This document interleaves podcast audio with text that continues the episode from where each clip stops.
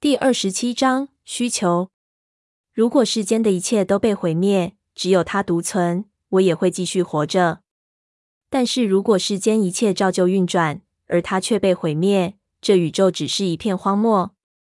我并没有走多远，开车就变成一项不可能的事。当我视线模糊，再也看不见，我将车开到路肩，缓缓停下来。我瘫在座位上，之前在雅各房内一直忍住的软弱，如今排山倒海地涌出来。这比我预期的还糟，那力道强得出乎我意料。是的。我在雅各面前藏起来是对的，不应该有人知道。但我没独处太久，时间刚好让爱丽丝看到我在这。没几分钟后，她就到了。门被打开，她拥我入怀。一开始很糟，因为有一小部分的我，最小的一部分，虽然小，但每一分钟都愈来愈大声，愈来愈愤怒，对我其余的部分尖叫，渴望抱着我的是另一双手臂。于是，新的内疚混杂着原本的痛苦。他什么话都没说，只是让我啜泣，直到我含糊说出查理的名字。“你真的准备好要回家了吗？”他怀疑的问。我想说话，但试了好几次，还是说不出来。我需要快点回去见查理，免得拖太久，他会打电话给比利。所以他开车载我回家，第一次比我卡车的限速还慢。一手紧紧搂着我，一路上我试着自制。一开始的努力好像徒然无益，但我没放弃。再等一会就好，我这样告诉自己。只要多想几个借口，说几个谎，然后我可以再次崩溃。我必须有办法做到这样。我在脑中拼命翻找，绝望地想找到尚存的力量。我找到的只足以让我忍住啜泣，忍住，但不是停止。泪还是流个不停，我几乎看不出有方法能制止。到楼上等我。当我们到达家门前，我咕哝着对他说：“他抱紧我好一会，然后就消失了。一进门，我就冲上楼。贝拉，我经过查理身边，他坐在平常坐的沙发上，在我身后大喊。我转身看着他，没说话。他睁大眼，起身，怎么了？”雅各，他追问。我用力地摇摇头，想找出声音。他没事，他没事。我的声音低沉又沙哑。雅各的身体没事，查理目前只担心这个。那怎么了？他抓着我的肩膀，双眼因焦虑而睁得很大。你怎么了？我一定比自己想的还糟。没什么，爸，我只是刚和雅各谈过一些很困难的事。我没事。他的焦虑平息了，取代的是不同意的表情。这是谈这些的最佳时机吗？他问。可能不是，爸，但我没有选择。事情就是到了我得做出选择的时候。有时候事情没办法妥协。他缓缓摇摇头。他能接受吗？我没回答。他看着我的脸好一会，然后点点头。我的脸上一定给了他答案。我希望你没害他复原情况变差。他好的很快，我喃喃说。查理叹气。我感觉得到自制力逐渐减弱。我会在房间里，我告诉他，耸耸肩，挣开他的手。好吧，查理同意。他可能看出我快哭了。查理最怕眼泪了。我想办法走回房间，泪眼模糊。脚步蹒跚，一进门我就扯着手链的扣环，想用颤抖的手解开它。不，贝拉，爱德华抓住我双手，低声说：“那是部分的你。”他拥我入怀，抱起我，我开始啜泣。这漫长的一天似乎还没结束，我开始怀疑它永远不会结束。虽然这夜晚似乎永无止境，但这不是我这辈子最糟的夜。想到这点，让我稍觉安慰。我不是一个人，这也让我很安心。查理对情绪失控的恐惧让他没上楼查探我。虽然我不太平静，但他可能和我一样没睡好。今夜我的思绪似乎变得更加清楚。我看得出自己犯的许多错，我所做出的伤害，那些小事和大事。我造成雅各的每个痛苦，我给爱德华的每个伤口，清楚的堆在眼前，我无法忽视和否认。我知道我对磁铁的看法一直都错了。我想强迫贴近的不是爱德华和雅各，而是我自己的两个部分：爱德华的贝拉和雅各的贝拉。但这两个无法同时存在，我不应该尝试的。我造成诸多伤害，在今夜的某个时刻里，让我想起了在京城稍早对自己许下的承诺：我永远不会让爱德华看见我为雅各·布雷克再落下一滴泪。这念头让我马上变得歇斯底里，比起我原本的哭泣，更吓坏了爱德华。但只要顺其自然等待，他会平复的。爱德华没有说话，只是抱着我躺在床上。让我用咸咸的泪水糟蹋他的衬衫，任泪水将其浸湿。要让我心中破碎的那个小小部分哭到再也流不出泪，比我想象中的还要久。但最后我还是累得睡着了。入睡并不能完全减轻我的痛苦，只是像服了药般麻木、昏沉，让痛苦更容易忍受。但就算睡着了，痛苦还在。即使在睡梦中，我还是感觉得到。这帮助我做出我需要的调整。早晨来临，虽然心情还没平复，但至少我已经能控制自己做某种程度的接受。我的直觉告诉我，在我心中那道新的伤口将会永远疼痛，它将会成为我的一部分。时间会淡化一切，大家都这样说。但我不在乎时间能否治愈我，只要雅各能康复，只要他能再度快乐。当我醒来，已经不再感到迷惘。我睁开眼，泪总算干了，迎上他焦虑的双眸。嗨，我说，我声音嘶哑的清清喉咙。他没回答。他看着我，等我再度掉泪。不，我没事，我保证，不会再发生了。我说的话让他眯起眼。我很抱歉你的目睹这一切。我说。这对你不公平。他将双手放在我脸庞两侧。贝拉，你确定吗？你做的是正确的决定吗？我从没看你这么痛苦过。他最后一句根本无法说完。但我已经知道什么是最糟的痛。我轻触他的唇。是的，我不知道。他皱着眉。如果这让你如此受伤，对你来说怎么会是对的？爱德华，我知道失去了谁，我还是能依旧过活。但是，我摇摇头。你不了解，你也许够勇敢，够强壮，没有我，你仍旧能活下去。如果那是最好的选择，但是我永远无法那样自我牺牲。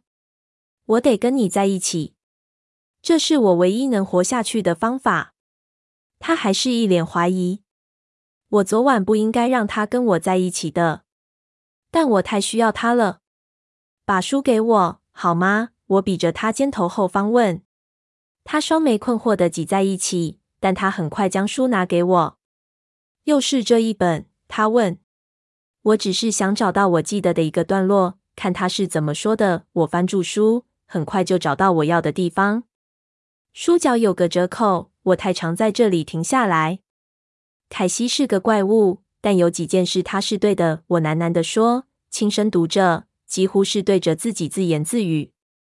如果世间的一切都被毁灭，只有他独存，我也会继续活着。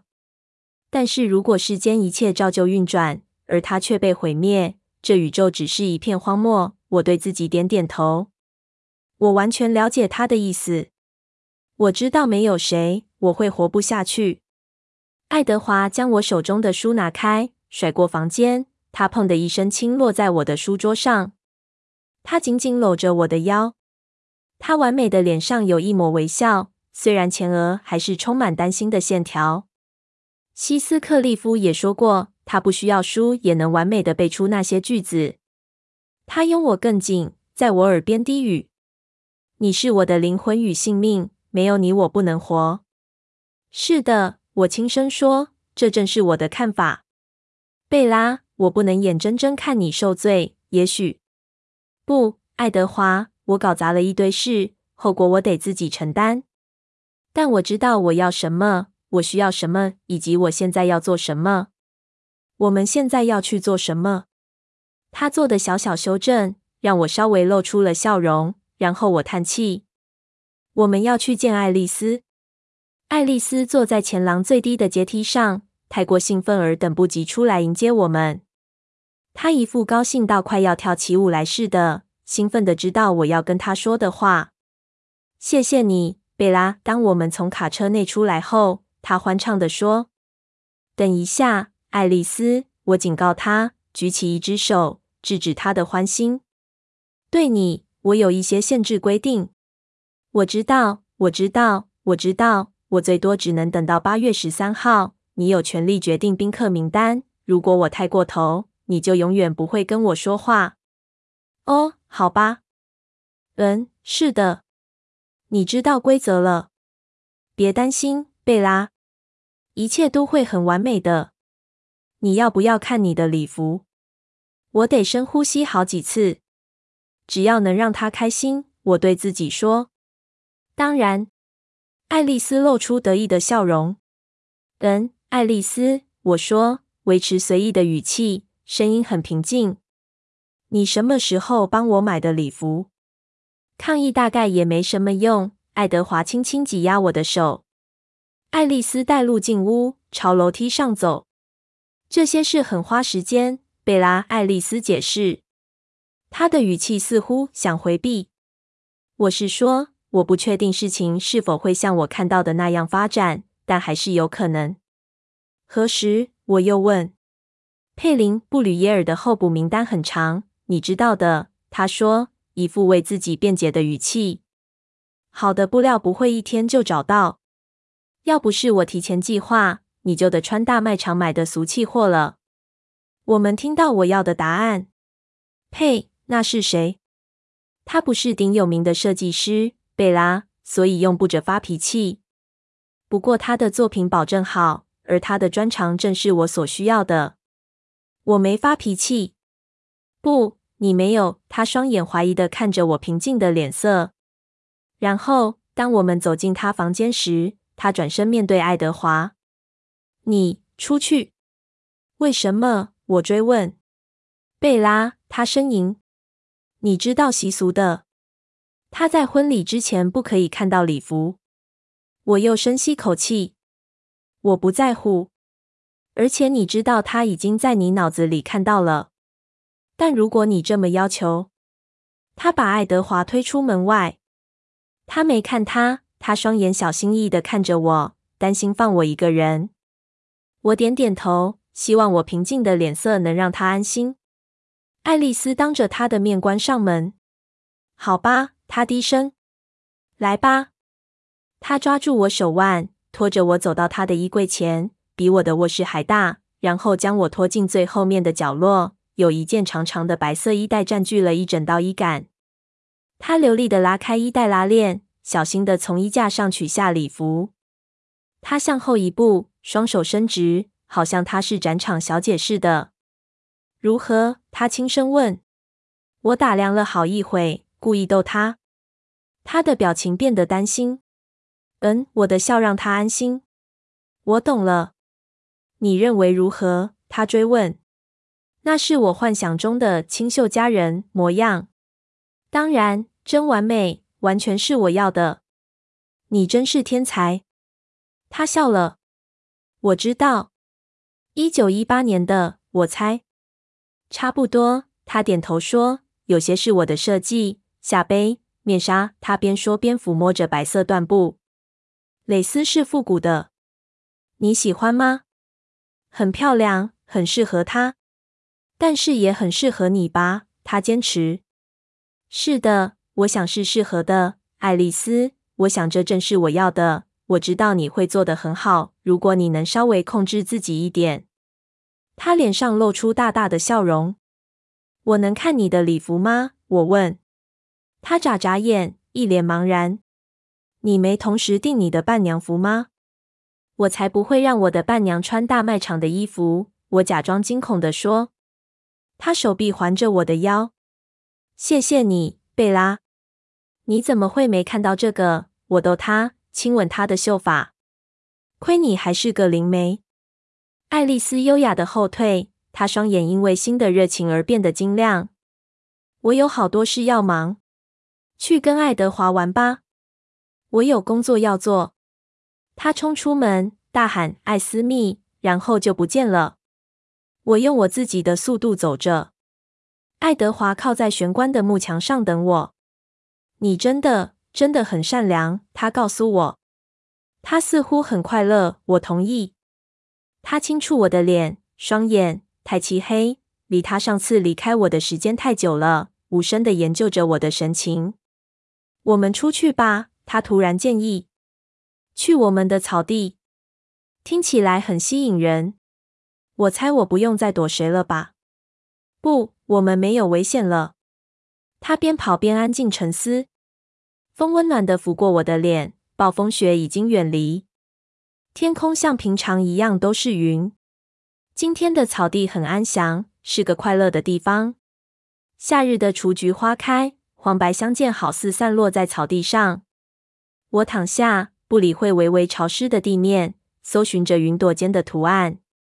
云朵太平整，太平静，没有图画，只是一张轻柔灰色的毛毯。爱德华躺在我旁边，牵着我的手。八月十三日，过了一会让人舒适的宁静后，他小心地问：“离我生日还有一个月，我不想太接近。”他叹气：“艾斯密比卡莱尔大三岁，严格说来，你知道吗？”我摇摇头，这没让他们之间有任何不同。与他的焦虑相比之下，我的声音很宁静。我的年龄没那么重要。爱德华，我准备好了。我选择了我的生命，现在我要开始过活。他轻抚我的发。宾客名单的决定权，我不在乎，但我我犹豫，不想解释，但最好还是说出来。我不确定爱丽丝是否觉得需要邀请几个狼人。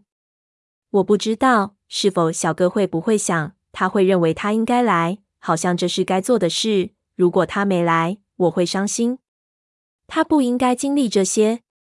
爱德华沉默了好一会，我看着树梢，在灰色的天空下，树影更显得漆黑。突然，爱德华搂住我的腰，将我翻过身，躺在他胸前。告诉我你为什么这么做，贝拉？为什么你会现在做出这个决定，让爱丽丝帮你打理一切？我告诉他，我去见雅各前一夜和查理的对话。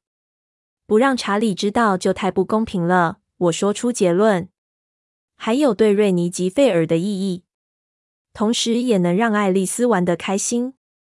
对查理来说，如果他能获得一个恰当道别的机会，这整件事对他来说感觉会好过一些。就算他认为这有点太早，我仍然不想骗他，让他失去机会陪我走上红毯。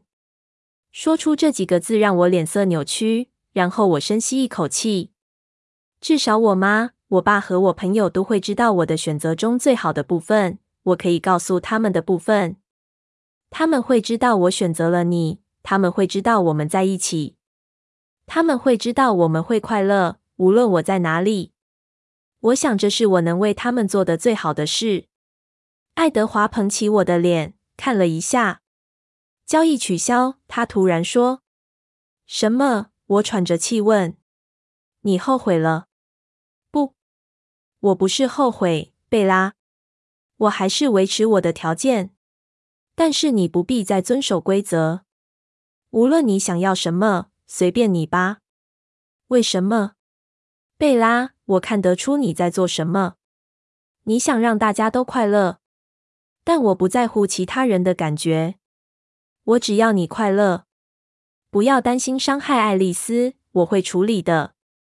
我保证，她不会让你觉得内疚。但我不，我们依你要的方式做，因为我的方法行不通。我说你很固执，但看看我做的。我是个傻瓜，我以为我做的都是为你好，却只是在伤害你，把你伤得那么深，一次又一次。我不再相信自己了。你可以用你的方法快乐，我的方法一直是错的。所以他在我身下动动身子，挺直肩膀。我们用你的方法来，贝拉。今晚，今天，越快越好。我会和卡莱尔谈，我想可能我们能给你足够的吗啡，不会很糟的。值得试试。他咬紧牙。爱德华，不。他用手指遮住我的唇。别担心，贝拉，无碍。我没忘记你其他的要求。在我听懂他的意思，明白他在做什么之前，他的手已经轻抚着我的发，他的唇移动得如此轻柔，但很认真，吻着我。没有时间反应。如果我等太久，我就会记不起来为什么自己要阻止他。我已经无法正常呼吸。我的手抓住他手臂，让自己更紧紧依偎着他。我的唇紧吻着他，回答一切他没问出来的问题。我想在脑中理清思绪，想找到方法开口。他轻柔的翻身，将我压在冰冷的草地上。哦，别管那么多了。我叫不矜持的那一面欢欣鼓舞，脑中全都是他甜美的气息。不，不，不！我对自己说。我摇摇头，他的唇移到我梗子，让我有机会呼吸。住手，爱德华！等一下，我的声音和我的意志力一样薄弱。为什么？他在我喉窝中低叹。我努力从声音中挤出一丝坚持。我不要现在做。你不要吗？他问，声音中带着笑意。他将唇移到我唇上，让我又说不出话来。我的血管内热气流动，让我的肌肤在他的轻触下灼热。我强迫自己专心，花了好大的努力，我的手才能不再抚摸他的发，移到他胸口。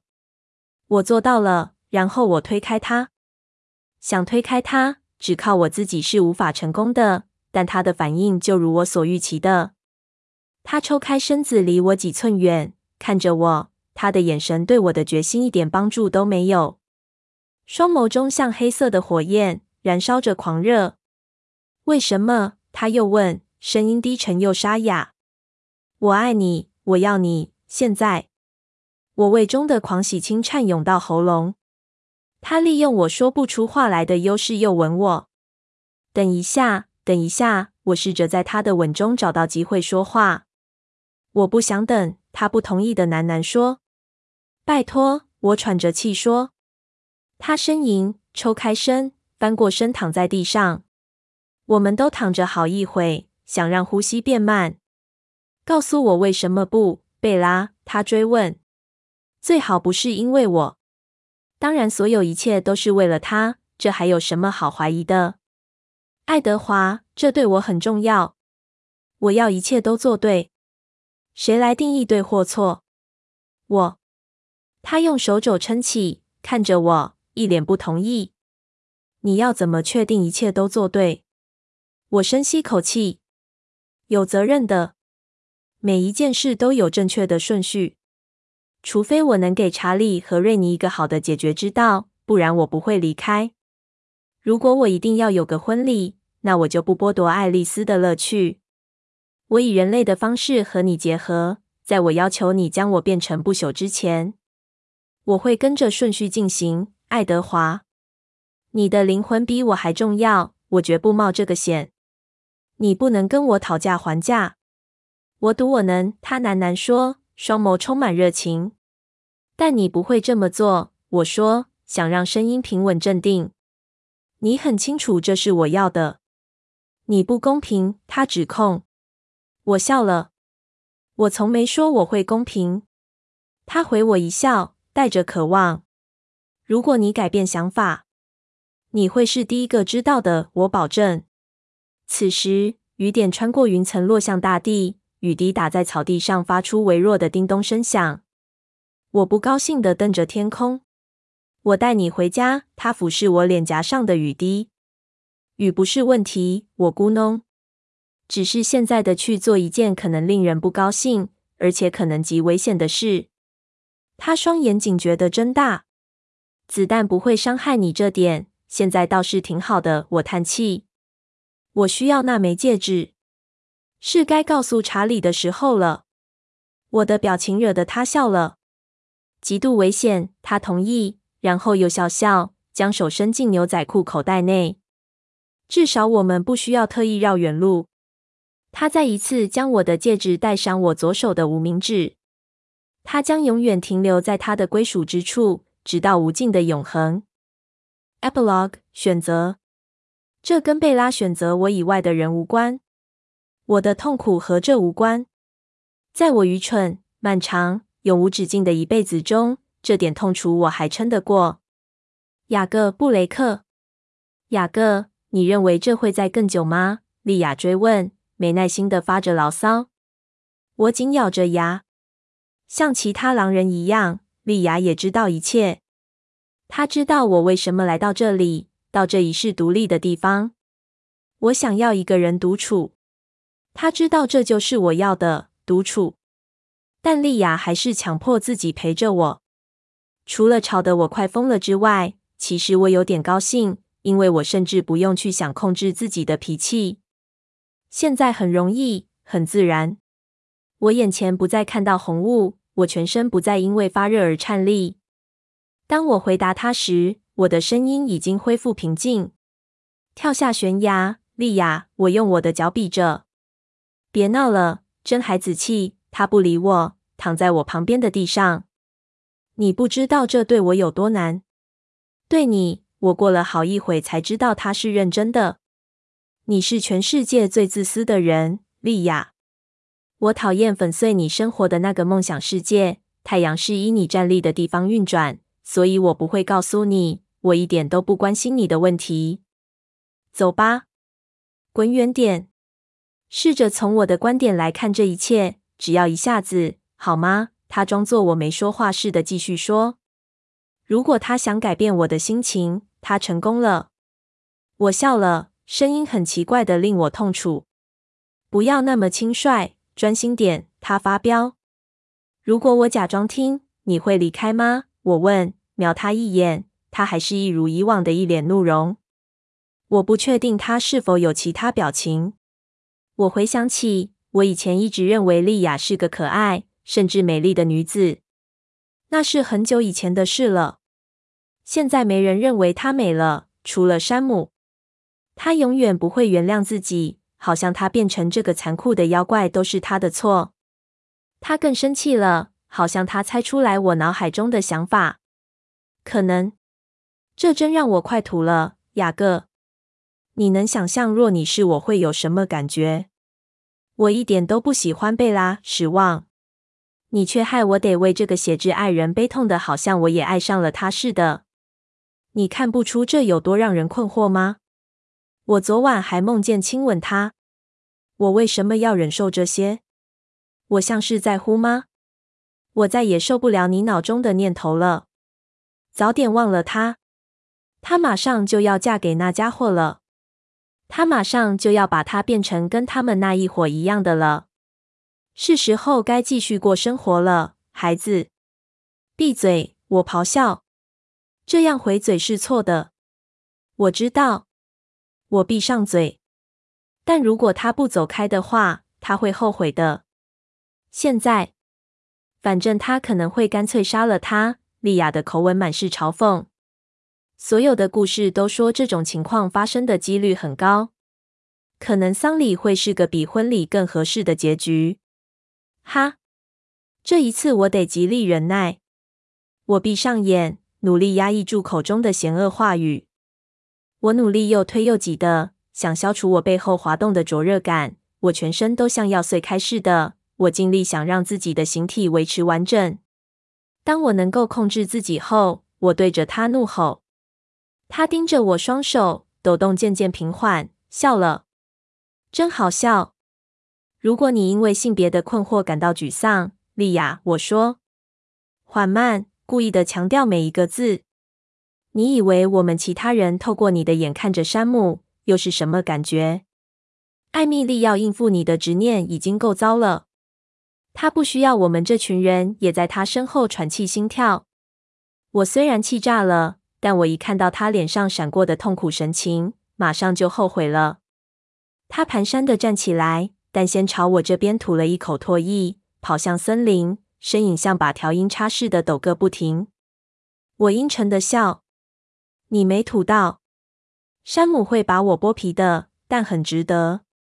莉亚不会再来烦我了。我要有机会就会再做一次。”因为他说的话还停留在我脑中刻画着，那痛苦如此强烈，我几乎无法呼吸。这跟贝拉选择我以外的人无关，我的痛苦和这无关。在我愚蠢、漫长、永无止境的一辈子中，这点痛楚我还撑得过。重要的是，他放弃了一切，他要让自己的心跳停止，要让他的肌肤变得像冰一样冷。他的心智扭曲，变得像某种水晶化的猎食动物一样。一个怪兽，一个陌生人。我以为这世上不会有比这更糟的了，不会有比这更痛苦的了。但如果他杀了他，再一次，我得赶走愤怒。可能要不是因为莉亚，应该要让我的怒气把我变成一个怪物，这样我才能处理得比较好。一个怪物本能比人类强烈。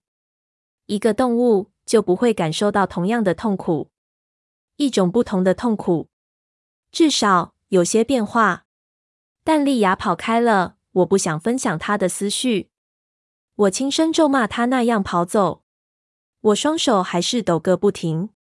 为什么要抖？愤怒？痛苦？我不确定我现在要对抗的感觉是那一种。我得相信贝拉会活下来。但这需要信任，我不想感觉的信任，信任那吸血虫的能力能让他活下来。他会变得不同，我不知道这对我会有什么影响。这会像他死了一样吗？看到他像石像、像冰一样站在那边，当他的味道让我不舒服，驱动我想撕毁他的本能时，那会变成什么样子？我会想要杀他吗？我会不想杀死他们其中一个吗？我望着海面上越打越高的浪，浪头在悬崖下方消失，但我听得见浪潮打在沙滩上的声音。我一直看着，直到天色完全变暗。回家也许是个坏主意，但我很饿，我想不出其他计划。当我从这白痴的吊腕伸手抓住我的拐杖时，我脸色扭曲。要是查理那天没看到我的样子，没到处宣传我这摩托车意外就好了。愚蠢的道具，我讨厌这些东西。当我走进屋内，看见我爸的脸时，肚子饿似乎是个还不坏的念头。他脑中在想事情，很容易就知道，他每次都演得太过火，行为举止太过随意了。他也说得太多了。我还没走到餐桌。他就迫不及待说着他一天的情况。他只要一有事想瞒着我，就会这样乱说个不停。我尽可能不理他，专心吃东西。我吞得很快。苏今天有来，我爸的声音突然变大，无法不理会。一如以往，真迷人的女性。她比灰熊还坚强。虽然我不知道她要如何应付她女儿。要是苏的话，变成狼人一定很厉害。而莉亚比较像只狼獾，她的玩笑话让她自己笑了起来。她等着我回应，但她对我茫然无趣的神情似乎视而不见。之前这会让她烦恼。我希望她不要再谈莉亚的事。我一直试着不去想她。赛斯就容易多了。当然，你也比你姐姐容易些。直到嗯，比起他们。你有更多事的应付。我叹气，又长又深，看着窗外。比利安静了很久。今天收到一封信，我知道这正是他一直不想谈的话题。一封信，一封婚礼邀请函。我全身肌肉紧绷，热气像羽毛一样拂过我背后。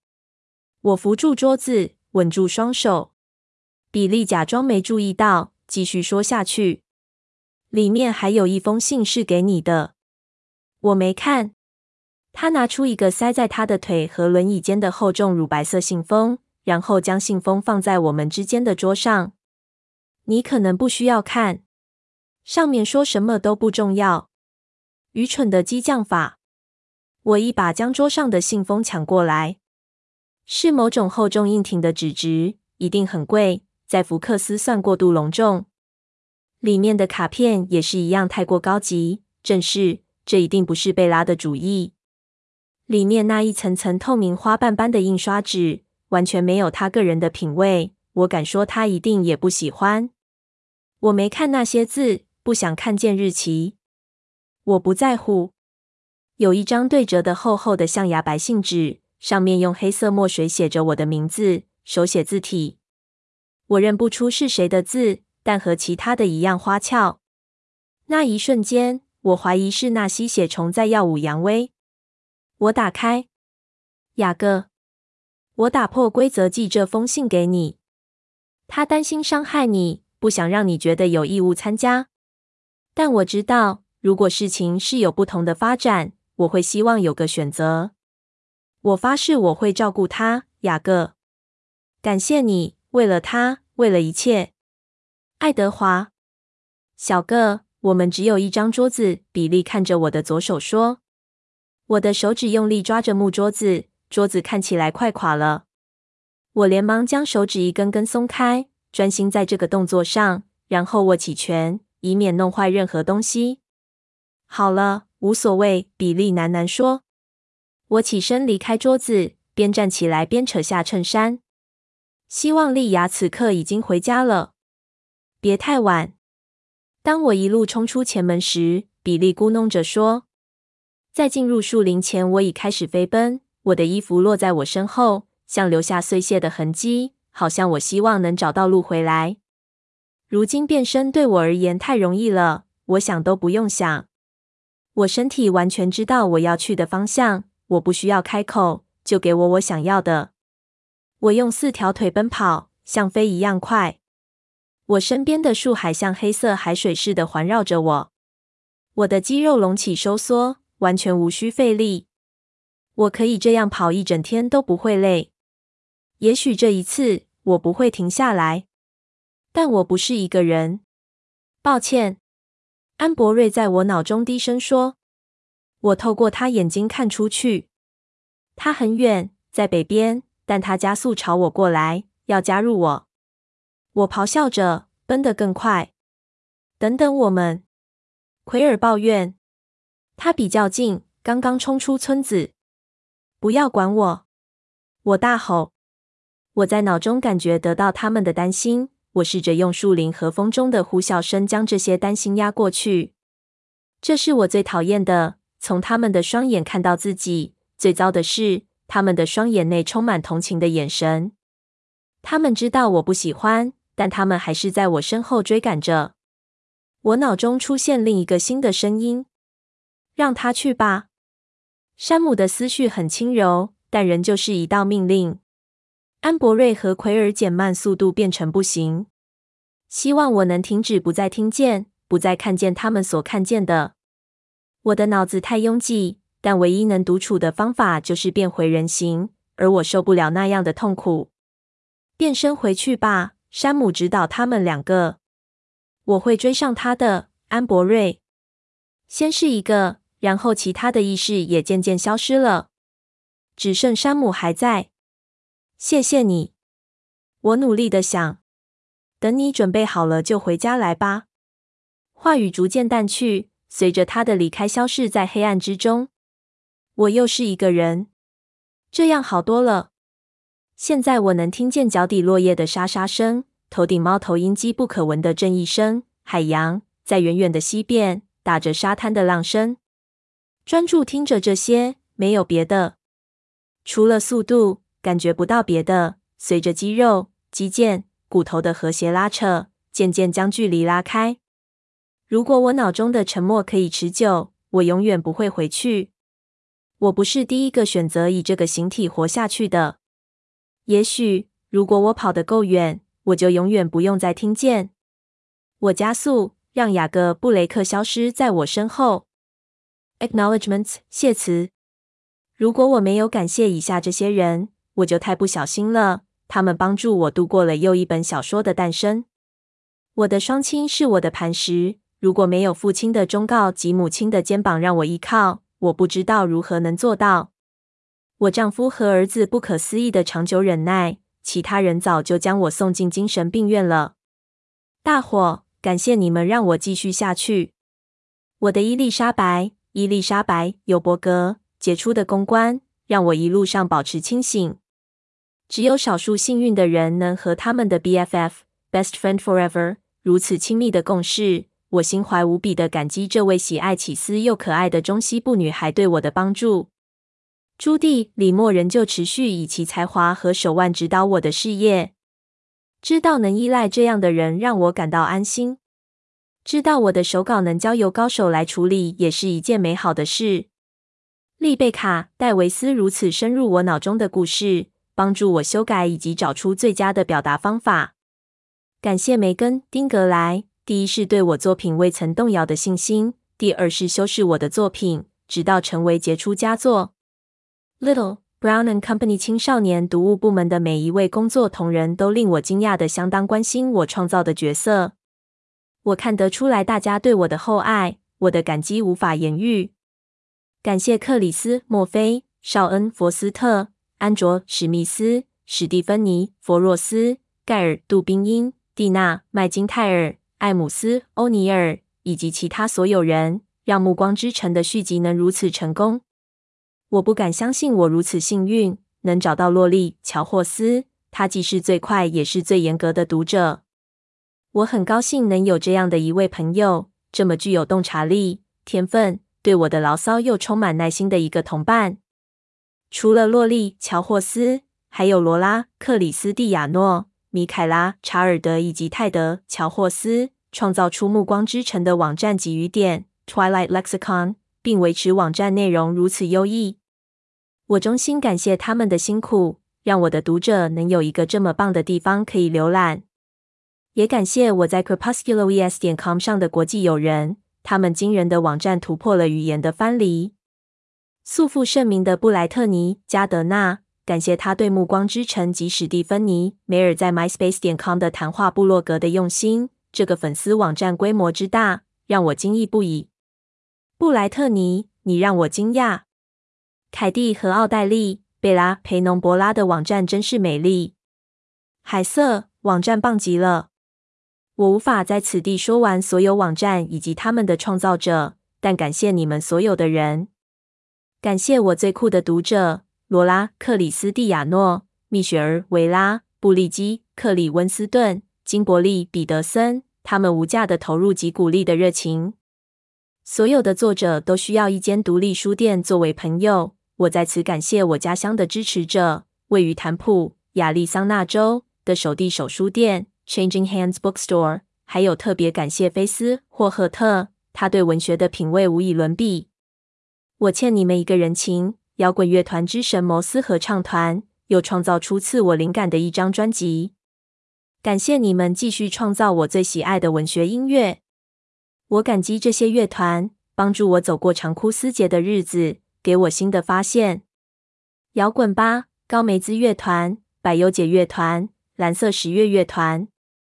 最最感谢的是所有的读者朋友。